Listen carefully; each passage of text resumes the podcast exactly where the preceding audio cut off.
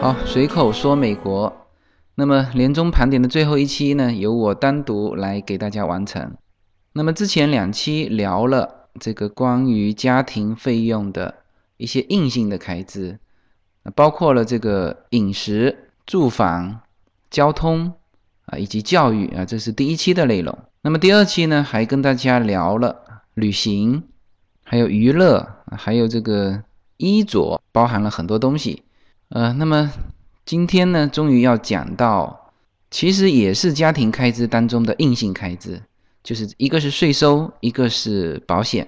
那么这两个东西呢，放在最后讲，呃，不是因为说它不重要，而是因为它很重要，而且呢还比较复杂。就基本上我今天应该讲的内容，属于半专业的了。就这两样东西，如果只是简单了解，可能就没有信心说能够跟大家完整的来说这么一期啊。所以就这两块是美国家庭支出里面的硬性开支。但是呢，它和这个旅行以及这个娱乐一样，它的灵活度是很高的，而且呢是环环相扣，扣在一起的。所以呢，我就把这一期呢，就把这两个最重要的这两个话，呃，一个是税收，一个是保险，希望说能够给大家讲清楚，作为一个年终盘点的完结。OK，首先是税收。那么其实之前在聊这个美国的税收体系的时候，跟大家已经聊过了哈。就美国的税收体系跟中国的税收体系是不太相同的。那么如果说在中国，这个会计师啊，啊，他基本上是跟企业联系在一起的，很少说在中国这个会计师可以跟家庭联系在一起，因为在中国没有家庭报税的这个体制。所以，在中国的这些会计师呢，他只有跟企业去做生意，就是赚企业的钱。但是美国不一样，那美国有相当大量的会计师是做家庭的生意，就是什么呢？就是你家庭每年都要去报税，这所有美国的家庭哦，你可想而知，这里面养活了多少美国的这个会计师啊！所以这个是美国跟中国大不一样的地方。然后呢，在美国。它整个的税收体系应该说比中国要来的复杂，什么呢？它既有像中国这样子，就是发工资的时候就把这个税给扣掉的，也有呢，就是发工资的时候就是全额发到你手上，你年终的时候自己去报的。所以呢，在讲税收之前，我们要先引入一个话题，叫做什么呢？叫做收入，就是个人或者家庭的总收入。其实呢，这个数字就是你报税的那个数字。就我们在美国经常听到别人说：“哎，你今年报税报多少啊？”也经常听到很多会计师跟你讲说：“啊，我经过我帮你的财务规划，我帮你省税省了多少？”就这里面其实好几个概念啊，我大致的说一下啊。第一，我刚才为什么说家庭或者个人？因为有些单身汉他就是个人报嘛。那成家之后是家庭合在一起报税，那么很多的会计师呢，他会给你做一些规划啊，那这里面当然很复杂了，但是总体来说呢，你就记住，家庭合在一起报税，特别是夫妻两个，往往是家庭报税，就不是说分开拆开来报，拆开来报税就不划算了。那很多的会计师他其实就是帮你这样子规整啊，有的是合到父母一起报，就是小孩子也还。在一定年龄之内，还可以和到父母一起报。总体来说，是合在一起报比分开报来的划算。那所以这就叫家庭报税。那么报税的这个金额就是这个总收入啊，这个又要着重讲一讲。因为其实中国人遇到说这个收入，可能在中国的时候，我们自己在中国的时候也没有去好好的这把这个收入给理一遍。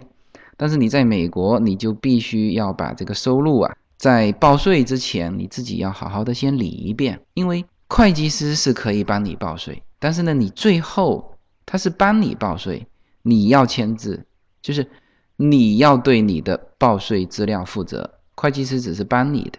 那么，比如说以我们呃这些中国过来的这些家庭啊，或者说移民家庭吧，总收入是哪一些呢？啊，第一就是中国这方面的收入啊，包含了你什么呢？当然，你如果中国还有工作，那你要报工资收入是吧？你在中国有店面、有房产、有去出租，那你要报这个租金收入啊。那你如果还有股份、有分红，要报分红的收入啊。股份卖出去增值的部分，要报增值的这个部分的收入啊，全部都是要报的。那么美国这一块呢，为什么说它环环相扣哈？比如说我们登录的时候，它就要你把就登录之后的第二年，你报税的时候，你就要把你的全部资产报到就报备到美国政府，也是通过你会计师啊，这里面就有什么呢？就有你的银行账号啊，包括你的房产啊，包括你的现金啊，包括你的呃股权啊，这个理论上是全部都要报的。那么如果说你有有什么想法，你在此之前，就是在你登录之前，你就要做好规划了。啊，但你一旦拿到绿卡，说第二年到会计师那里的时候，我是建议你啊，如实申报啊，因为你因为总体来说，就是说你的资产是不征税，你的收入是征税，而且收入呢还不重复征税，就总体来说，你不用有太大的担心。第二，最最关键的就是，如果你漏了，就比如说我有四张银行卡，我故意把一张隐藏起来，不好意思，这个算什么？这算偷税啊！至于说我把四张全报上去，然后呢，我回头跟我的会计师好好去商量啊，这个后面怎么做？那这个是要合理避税，所以说尽量大家呢还是要把所有的资产都报备了。就两个方面说了，一个方面其实没有你想象的那么可怕，另外一方面呢，如果你漏报，那这就叫这叫偷税啊，这个就不值得这样做了哈。所以刚才说到的就是收入的第一条。啊，有些人就经常问我，他说：“哎，我这个现在登录了，我第二年报税，我在美国没什么收入啊，呃，但是你中国的收入要报啊，你包括说我现在，呃，我在喜马拉雅的这个你们打赏给我的这些收入，我也是逃不掉的，我都要报。为什么？因为我登录的第二年，我就把我的银行卡我全部都报了，你们打赏给我的这个这个小费，以及这个我卖那个。”就是移民专辑的这些收入，这些收入是全部要进入到，先进入喜马拉雅嘛，喜马拉雅再分到我的支付宝账户，然后呢，我的支付宝账户我总要提现嘛，是不是？呃，当然我可以花掉，但是理论上说，美国现在对于这种虚拟货币也是要求你如实申报的啊。但是你这一块我可以打打擦边球嘛，但是我总要提现嘛，是不是？一旦提现。这个钱就转到你的银行卡上去了，就转到我的银行卡上来了哈。那么我这张银行卡，呃，之前在美国已经报备过了，所以说这是逃不掉的。OK，那这个是中国这一块的所有的收入。那么再说到美国的收入，现在我们家庭是有美国收入的，像我呢有这个一零九九，就是叫做自雇业者的这个收入，它是没有扣掉税的，那就是要等到我全年报税的时候。我再去扣这个税，就是再去交这个税啊，这个是一零九九，就是我相信很多人过来之后报税都是以一零九九的方式，就是这个收入在美国的收入。然后呢，我们家庭还有 W two，那叶子有 W two，W two 是什么呢？就是公司发给正式的员工的。那么这一块呢，作为公司来说，它是全部要就先代扣你的税收，这个跟中国非常相像。W two 里面，这个社安税，公司负担一半，个人负担一半，就社安税是十五嘛，公司负担一半，个人负担一半啊，就是这一块的收入就很像中国的收入，他他先帮你扣税了，然后呢，你报税的时候也得报进去，因为你税收已经交过了嘛，然后再和你家庭成员去七七八八抵扣，抵扣完，如果你的这个总收入里面 W two 占了大头，那么很有可能你如果家里小孩多的话。很有可能在年终，整个会计师帮你算完，哎，国家还要退税，退你几千块钱。那这个就是主要就是我 W two 之前我已经交过税了，所以国家才存在一个退税，好吧？还有一些什么呢？还有一些现金收入。那么很典型的例子就是在美国餐厅里面打工的这些人，我之前不是讲过小费吗？就你们给到他的小费，他理论上哈要每一笔每天都记载。比如说今天收了二十块，二十块也得记下来，全年拉一拉下来，总共小费多少也要向美国国国税局报。啊。那这个就是在讲税收之前，呃，附带的就把这个收入给讲了一遍。这里面记住哈，含了中国的收入哈，含了美国的收入，就是你所有的收入，通通要报税。报税什么时间呢？大部分是二月份开始，那其实上一月十五号就可以了，报到四月十五号。那么在此之前，其实还有很多工作要做啊，就不是说你回头。呃，找会计师就可以了。呃，当然这里面说一下哈，你也可以自己报，但是正常在这边呢都是找会计师，因为人家专业嘛。至少说那些呃可以省税的东西，我们不如会计师懂得多嘛，是不是？所以大家还是要去找会计师。那这个如果单单报税不高的啊，就是低于一百块钱，那么你去找会计师之前，其实你自己要做很多很多工作啊，包括刚才我说的这个收入的统计。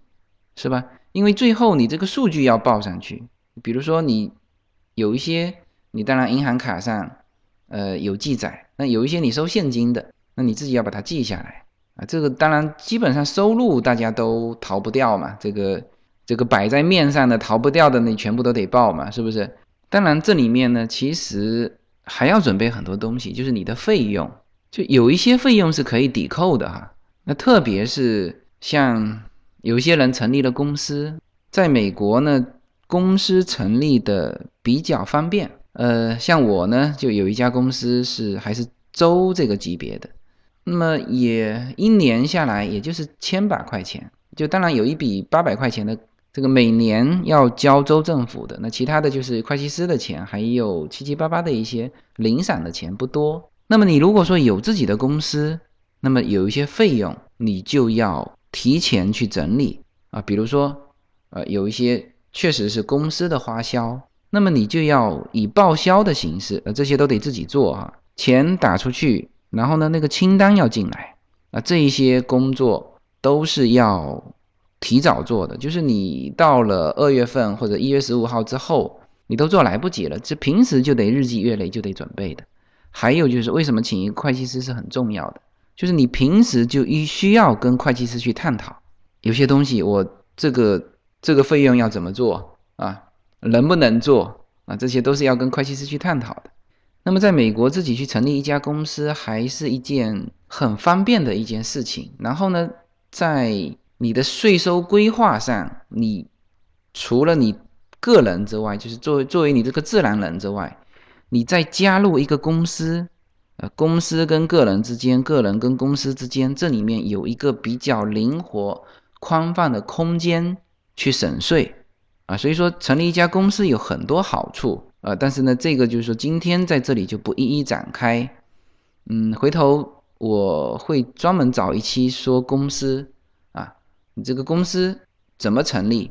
呃，为什么说很多东西呃，在特别是在税收上面呃，会帮你起到很多作用？OK，那这个是呃关于这个税方面的，就是你报税的几个重要的记忆点啊，一个是报税时间，是吧？最最迟到四月十五号嘛，啊，你这个时间你得记住。第二呢，你要找一个会计师嘛。第三，你自己要就是日常就要去整理这些你的收入和你的费用。那这些我相信在中国家庭都没有做这些工作嘛，是吧？但是。基于说美国它的这个报税制度，你这些必须去做。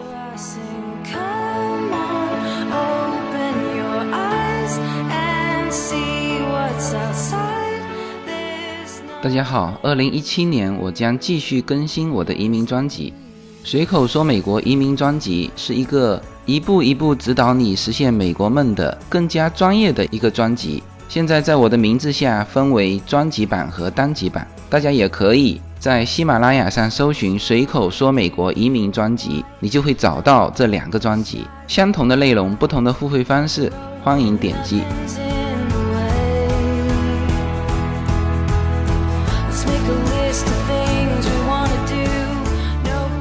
OK，这个是税收的这些环节啊，这个说的细一些啊，然后呢就说到税，那么我这里就需要举一个例子。那么加州整个家庭哈，家庭它的中位数是在六万，就是报税是在报六万。那我举个例子，就以五万举例子吧，因为五万比较好算嘛。比如说你所有的收入加起来是五万，当然这里面如果你有公司的话，就把公司的费用全部减掉，然后呢，公司跟个人合在一起报的时候，比如说你你公司的收入啊加上个人的收入，其实这就是就是现在美国这边比较通用的一种方式，就是就是类似叫个体户吧，公司的收入也是你个人的收入，全年一起叫做联合报税。那么这个时候啊，比如说你最后是五万，首先先提取掉一块涉安税百分之十五。啊，当然这里面又比较复杂。我现在说的这个收入五万，我暂时先把它干干净净的全部算成是非 W two 的，就是之前没有交过税的收入。就是，那你现在呢要全额的交百分之十五的涉安税，那五万就是直接就是七千五了。那么涉安税交完之后呢，还有所得税。那所得税又复杂了，比如说你总收入是五万，那么首先。先减掉什么？先减掉你的人口，每个人是四千块，这是美国政府给到大家的叫做人头的抵扣啊，一个人头四千块。那比如说四口之家，那就是先抵扣掉一万六，然后呢，家庭还有一个一万块钱的叫做免税额，那这里面就两万六了。那么如果没有其他的东西塞进来，OK，那你就是五万块钱减掉两万六，那你应纳的这个所得税的。基数是多少呢？那就是这个两万四，两万四要交多少钱呢？所得税是从百分之十到百分之十五，你就按照最高的百分之十五算嘛。那这里面是三千六，那这个是所得税。那当然，我刚才说了一句哈，就是除了这个人头抵扣，还有这个家庭抵扣之外，还有东西可以塞进来的啊。细心的人就听到了这个了啊，还可以塞什么呢？还可以塞你的养老金计划，那么大部分的美国人是没有存款的哈，他的存款就是直接先存进养老金了，所以你去看他的整个的呃这个清单，他没有留下钱，就是全花掉了。但事实上，他有一部分存的钱是存在养老金计划里面，这个跟我们中国又不一样。我们中国是所有的收入减掉所有的开支，那最后。你要剩钱嘛？每年你叫年年有余嘛？那美国不是，就是真的叫做全部花掉。但是它有一块啊，对于今后的这种流程是放在养老金计划里面。那这个呢，就是说大概最高可以存百分之二十，也就是说，如果是报税五万，你可以存一万在你的养老金计划里面。那这个也是，就是你可以，你当然你不能说没钱，你要有钱。这个现金提一块去某个保险公司，然后这一块呢，就也可以在你的所得税里面扣除啊。那么还有什么呢？还有你的房产税嘛。我可能今年一二月份嘛，会开始慢慢的讲关于房产的一些东西。为什么说新来的人先别买房子啊？其实跟税收也是有关系的。你有的时候你刚来，你没有收入，没有收入，你没有抵扣，那你白去交这个房产税，是吧？那么如果说一旦你有了收入，那么这个时候就要很多抵扣嘛，是不是？刚才养老金计划提了一块，那还有什么呢？还有就是房产税可以抵扣啊。所以，比如说一年的房产税一万块钱，你想想看，现在这是这两块加入进去，比如说呃五万的基数就是报税五万，刚才说了减掉。人头费减掉家庭的免税额两万六，再减掉一万养老金，再减掉一万的房产税，剩下多少？直接就只剩下四千块钱的基数，然后再乘一个十五，那你就只要交六百块，是吧？这个是所得税。那么当然，涉安税就是如果你是全职员工的话，就是刚才说过了。就是如果是拿 W two 的话，那么你的涉安税有一半应该是公司替你交的，而且这个涉安税在此之前就已经交过了，明白吗？所以这样子一扣，你就知道为什么有人会有退税，是吧？就刚才说了，如果是五万全部是就现金收入啊，或者是一零九九收入，那不好意思，七千五这个涉安税免不了啊，后面就算你交这个四千块钱的。所得税啊，就是交这个呃六百块，那你也要有八千多嘛，是不是？啊，这个是逃不掉的。但是呢，你如果是 W two 的收入，就是你之前自己先交了一半，就是百分之七点五的涉案税，然后公司呢又帮你交百分之七点五的涉案税，那么这七千五就等于是没有交了，是吧？后面你再想一些七七八八的抵扣的东西啊，比如说你小孩子多，是吧？你再比如说三个小孩，那刚才不是说了吗？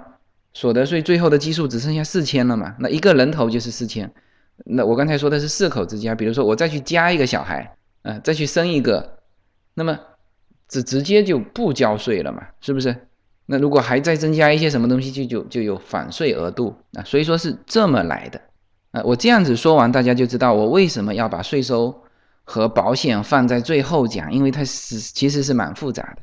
然后呢，你把它研究透了，其实你就也不会很很担心什么。那比如说你你一说说到，好像说要交一万块钱的税，啊，可不是吗？七千五加上你原来如果什么都没抵扣，三千六是吧？你这里面要交一万多块钱的税，但是呢，你你把它分析清楚，就有些东西也不用太过于担心啊这一块的压力。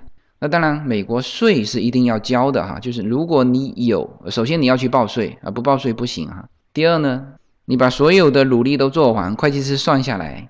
啊，你还要交五千块钱的税，比如说哈，那这个时候呢，你又没有钱，这时候怎么办？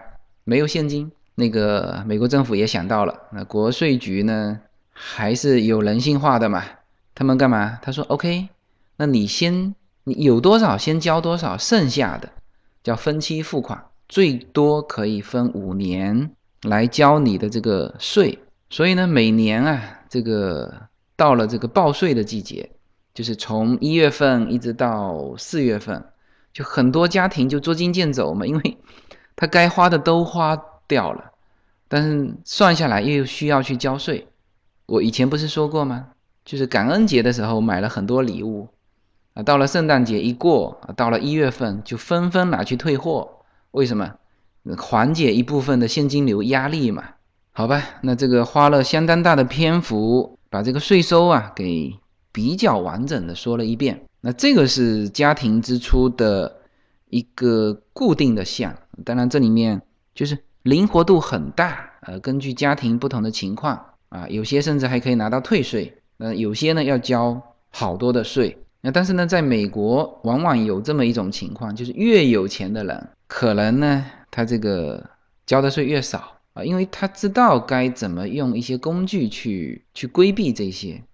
不是说吗？巴菲特交的税比他的秘书要少，那巴菲特的收入肯定是比他秘书多嘛。但是呢，他就用了好多的呃各方面的这种工具来做这些事情。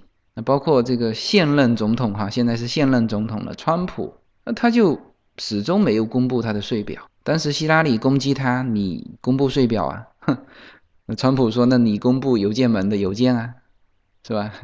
呃，这这个就是富人。他们很懂得用这些工具来规避自己的税收，那这个作为我们新移民来说呢，呃，也要慢慢的去掌握。没有什么能够阻挡你对自由的向往。人生是一趟旅程，精彩的是沿途的风景。大家好，非常高兴能够在二零一七年继续和大家相遇在。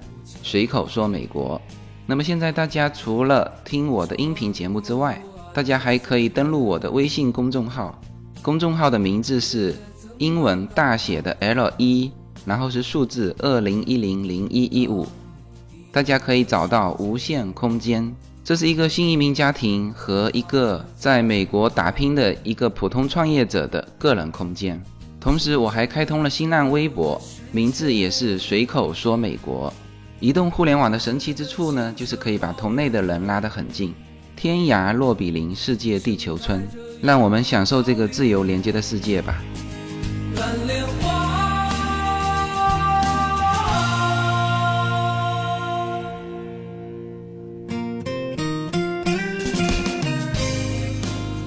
好吧，那这个是税收，那接下去呢，开始聊一下这个保险啊，其实保险也是非常复杂的。没关系，我慢慢帮你展开。首先，保险是一定要有的。这个呢，从两个方面说。第一，美国的医疗，如果你没保险的话，进去是天价所以你必须要有保险，这是一方面说啊，为了你自己考虑。另外一方面呢，从法律上说，你如果没保险，你是要被罚款的。那么罚多少呢？像二零一六年这个文件是这样写的：你可以不保险，但是呢，你要交九百五十刀的罚款，或者是你工资的百分之二点五，看哪个高罚哪个。呃，现在这个应该所有的，无论是新移民还是移民还是美国人哈，都知道会被罚款了哈。但是呢，大家可能会担心说，哎，那我有的时候我做切换的时候。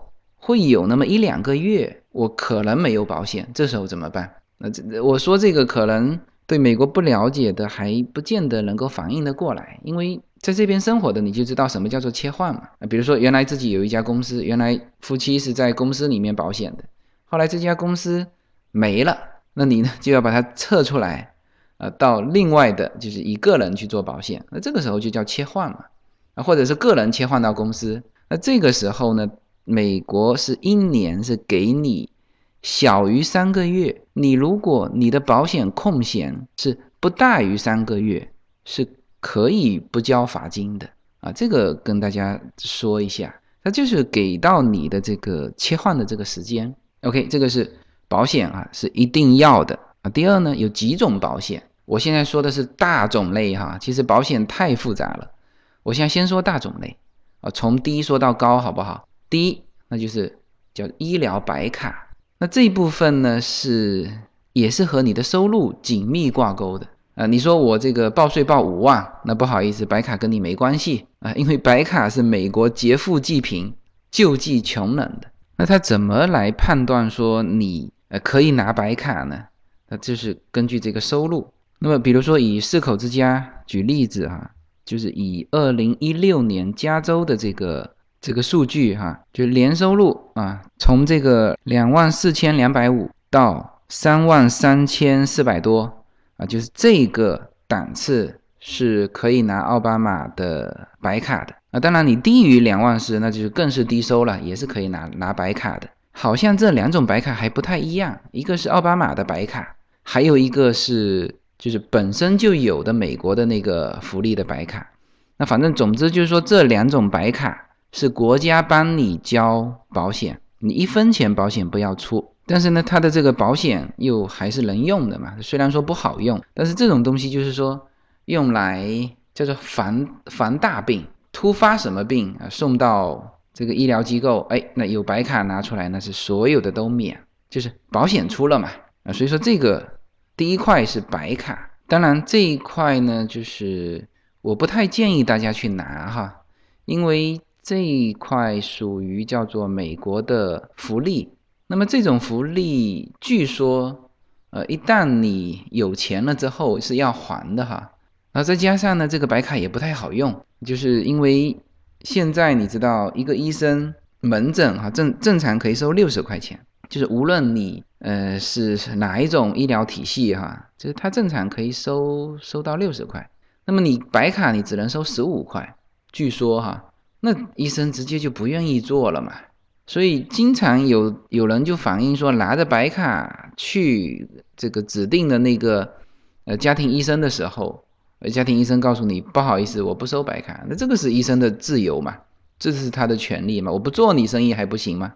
是不是？所以就是现在奥巴马健保被人诟病的很多的两点，就是奥巴马的这个医疗改革哈，被人诟病的两点，第一就是。它这个东西出来完之后，抬高了整个保险的价格，就一群的中产阶级就在就就加重人家负担了嘛。第二呢，就是他要求去全民健保，就是你你不不买保险要要被罚款。那么因此呢，就导致了之前蛮多的低收入者啊，或者说收入就不是很透明的人。那他就报低收嘛？那他就只能去拿白卡嘛，就是白卡的人大量增多，然后呢就造成医生拒绝开始收白卡。那么这个是现在川普上来要解决的问题。那我不知道川普会怎么做哈，是全面推翻，还是说进行改革？呃，总之这个问题是要解决的。所以呢，第一块就是关于白卡。那白卡刚才说了，第一。不是你想拿就能拿的，你必须是证明自己是个穷人，你才能拿到白卡啊。那这个又跟你的收入、你的报税是紧密挂钩的。第二呢，我不太建议拿白卡啊，不好用嘛。然后呢，就是对于你今后来说，就可能会有一些不利的因素，就是有这个隐患在。那当然，如果是因为我这个节目呢，是针对。呃，很广泛的一个群体。那如果说，嗯，确实是有困难的这个家庭，那你就据实报。就是我经常说什么呢？就有些人一直问我很多问题，说啊，我这个收入应该报多少？我的保险应该买什么样的？我觉得首先你据实报你的收入。如果你确确实实你的收入在白卡的范范围之内，那你又觉得说，那我只要防一个大病。那你就拿白卡嘛，这没有什么问题啊，是吧？这里面甚至包括了有一些在切换的过程当中啊，比如说有些人移民到美国来，美国工作暂时没找到，然后呢，中国工作也没了，那这个时候你的收入就是很少，那你就据实报你的收入吧，是吧？特别是在用到接下去要讲的这个奥巴马鉴宝的时候，那你就据实报你的收入，OK？那这个是把这个白卡给讲清楚。啊，这是我说的三个三种保险的一种，就是最低的这一种，就是你根本就不需要花钱啊。第二种就是奥巴马健保啊，第三种是这个正常的商业保险，这是我最后讲到的。好，那现在来聊这个奥巴马健保。那么其实奥巴马健保是一整个体系啦，有它的优点啊，也有它的弊端。其实。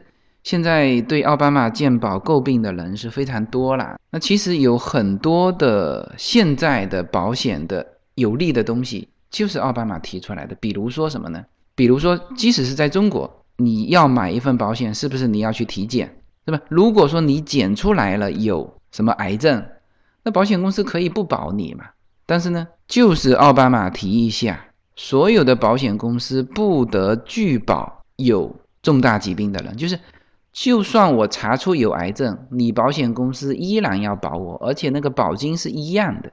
就这一点来说，就是所有人都要感谢奥巴马，是吧？这个是他的就是积极的作用。那当然，消极的东西很多了，主要是他没按照市场规律办事啊。就是比如说，我之前知道自己的这个病，呃，就是身体嘛，比如说我没有精神病，或者说我的家族遗传史上就没有精神病。那我可以不保精神病的这个这个是个项目嘛？但是奥巴马这块不行，就全部得保。那么无形当中就增加了这个保额嘛？那这就很像中国的那个交强险一样。那之前没有交强险之前，那保额反正就是那个保额加了交强险之后，保额就提上去了。这奥巴马健保也是一样的，就同样的道理。OK，那么具体说一下奥巴马健保哈。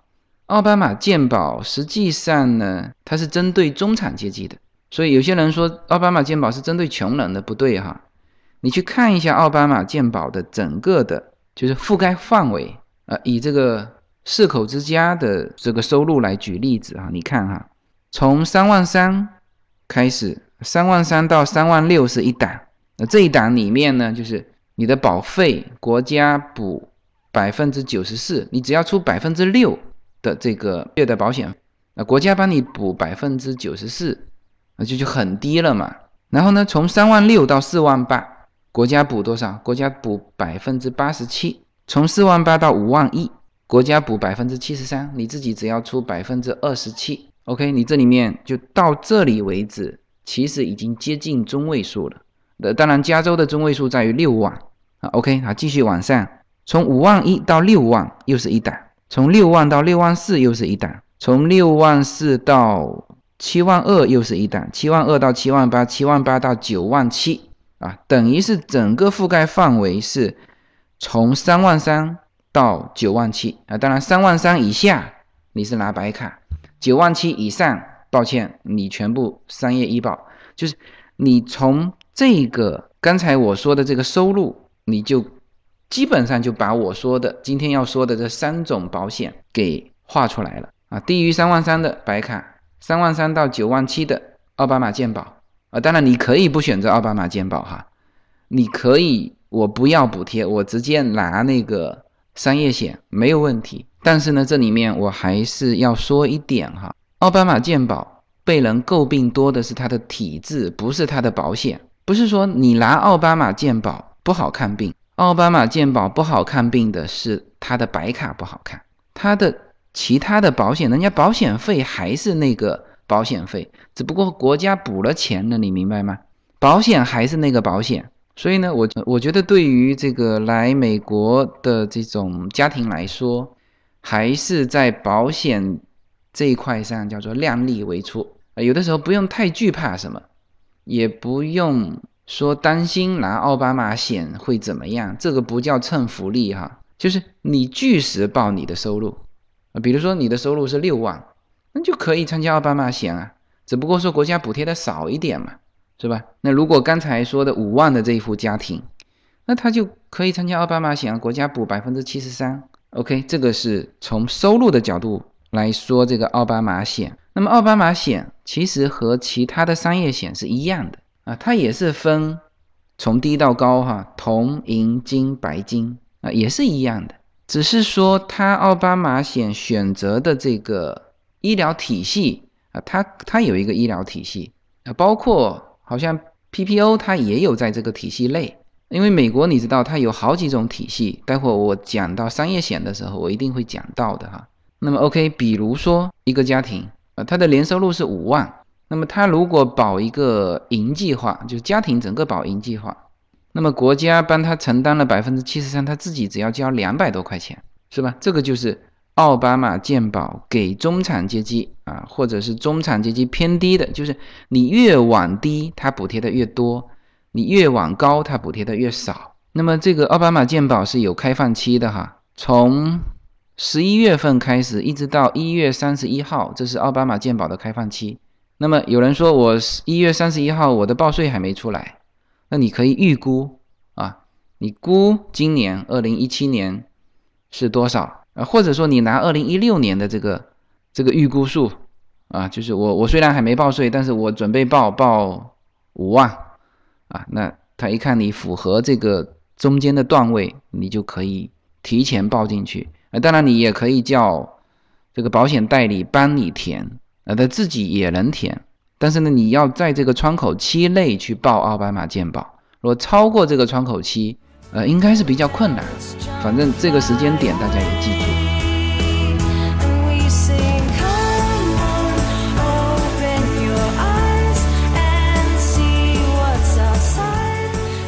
二零一七年，Yuna Story Time 将继续更新。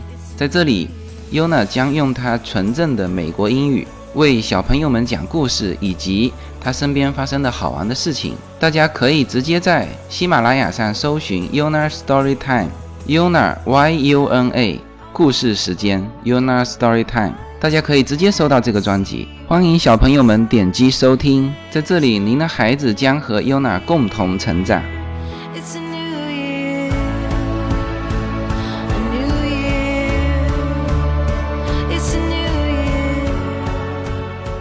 好了，那现在说到这个商业险，那么商业险就和很多东西无关了哈，比如说和你的收入无关啊，你收入很低也可以买，收入很高那当然更要买，是吧？和你的身份也无关，那你奥巴马健保你是要拿绿卡你才能够有这个奥巴马健保的嘛？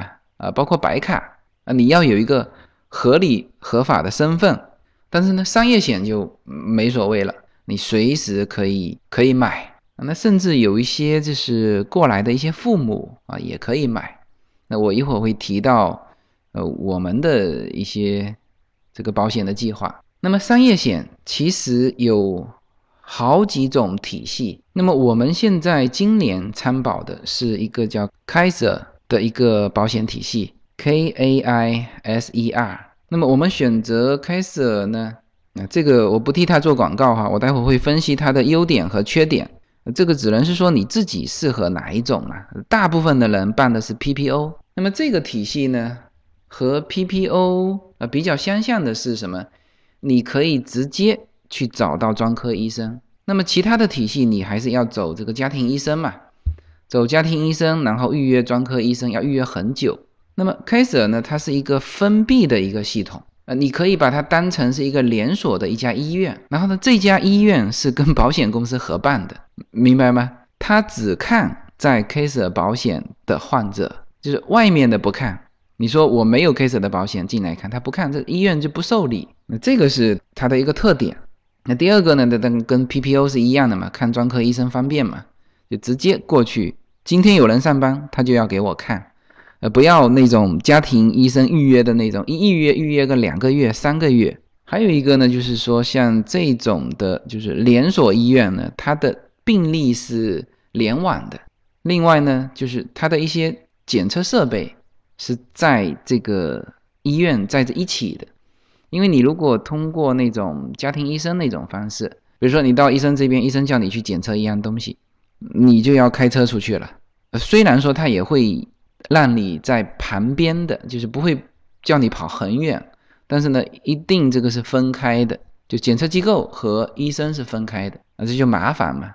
那像开始这种，它就比较比较方便，就是很像很像我们中国的医院，我们中国的医院也是嘛，就是检查是检测设备和这个医生都在医院里面啊，这就跟中国的这个这个医院就非常相像了。那么这个是。就众多医疗美国的医疗体系里面的之一啊，当然它也是有缺点的。缺点什么呢？第一是贵嘛，呃，我我待会儿再讲，就是为什么我们会选择这个贵的哈。它呢，首先说它要比它甚至比 PPO 都贵，同样的营计划或者是经济化，它要比别人贵一百块钱，每个月贵一百块钱，这是贵相当大的一个金额。但是呢，那另外呢，就是它因为它的保险公司和它的医院。啊，是一体的，所以说他在治疗的时候就比较节省，基本上只是会给你用一些常规的药，然后呢，一旦用到新药，他就舍不得给你了。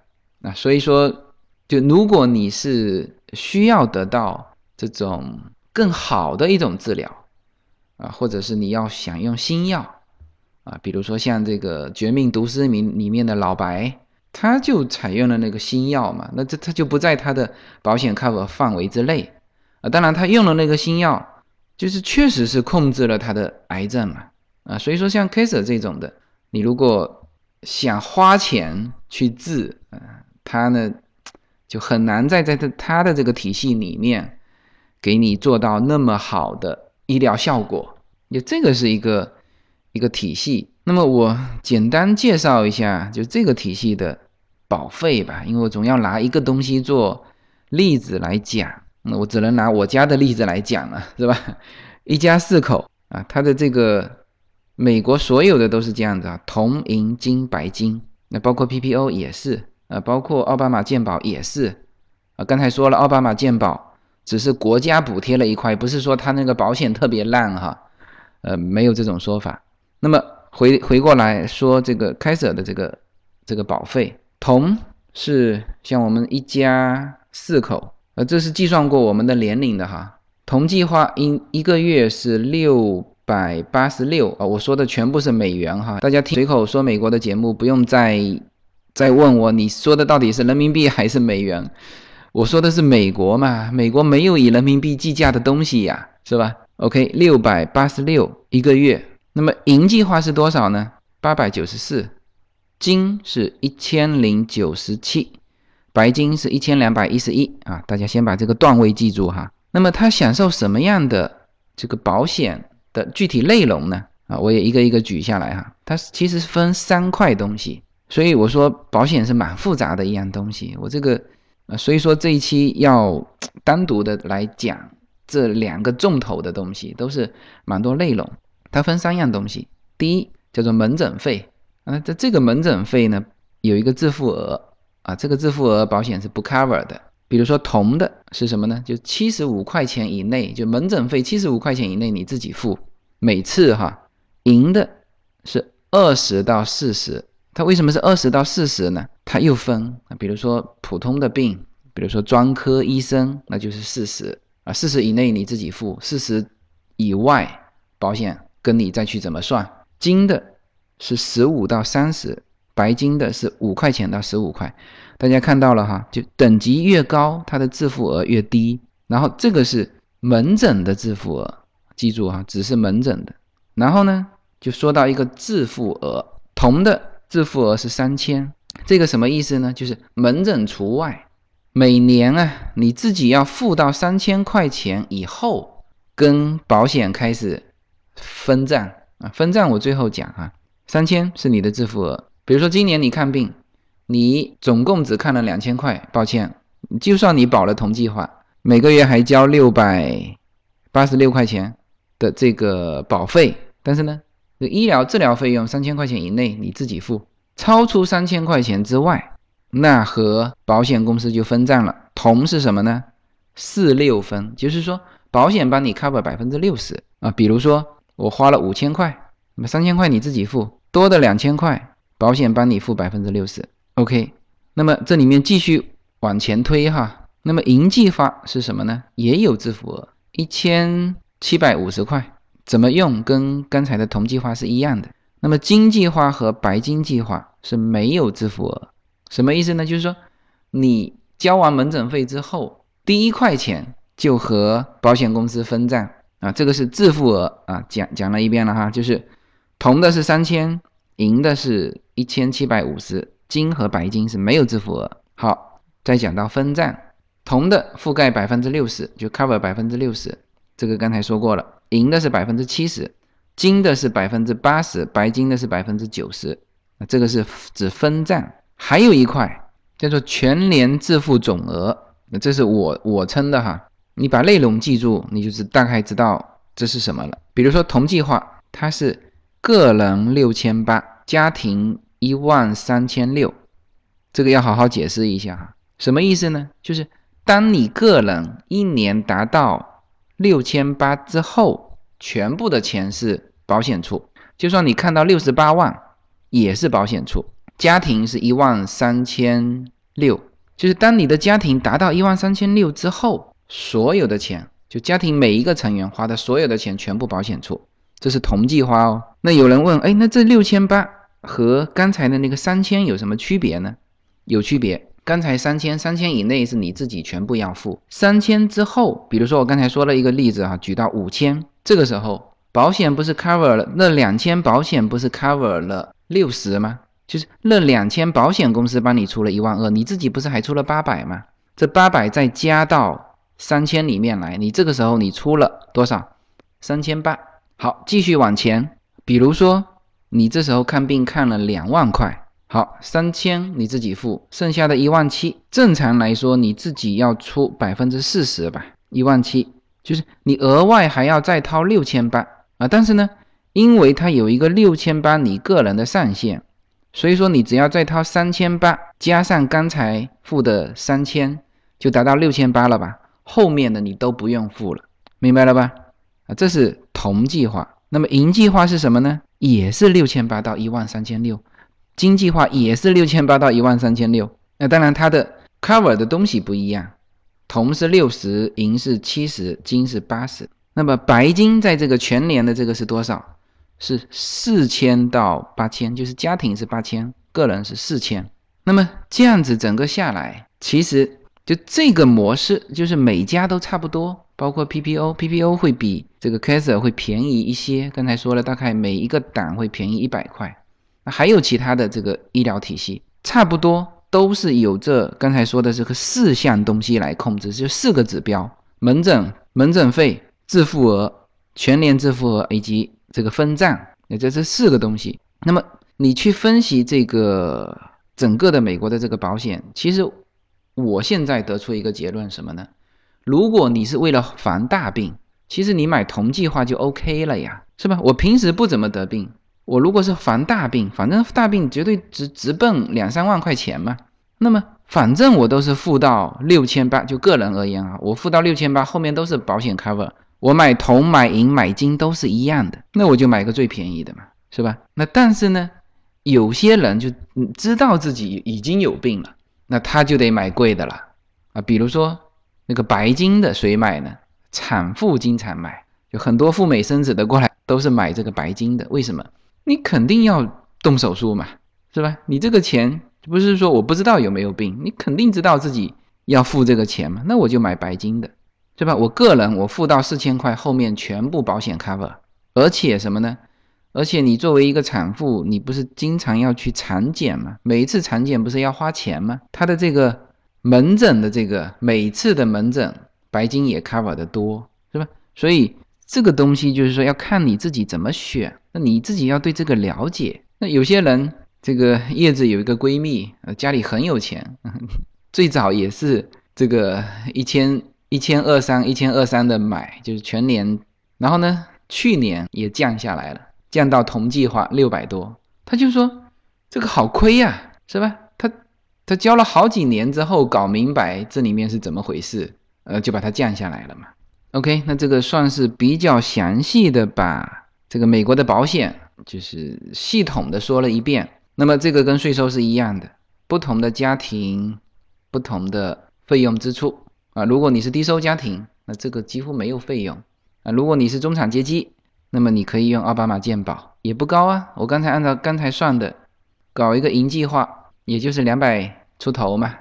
一个家庭哦，一个月，即使你要买商业险，我个人感觉啊，你不是说自己知道自己有病，今年一定要治疗这个病的话，就直接上同计划嘛。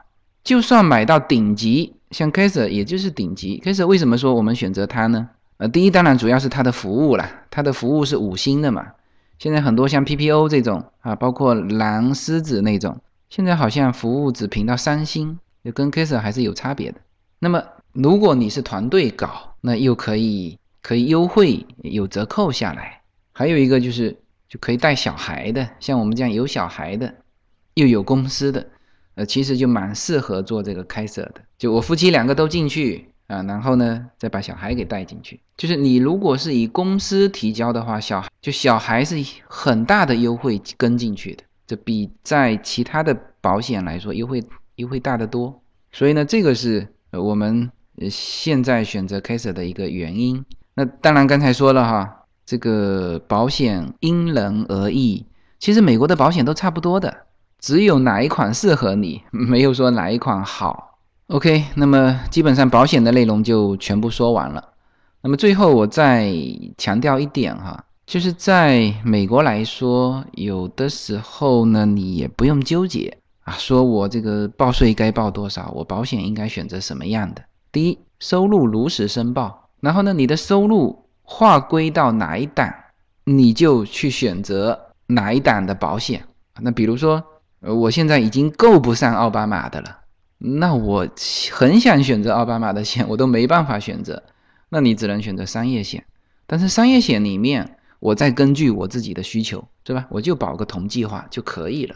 其实这种东西都是还大病。我们家移民到美国三年，除了小孩子有看过一两次的病，我们大人一次病都没有。那你买那么贵的保险，是吧？这就不划算嘛？好吧，那这个年终总结的最后一部分。这基本上就讲完了。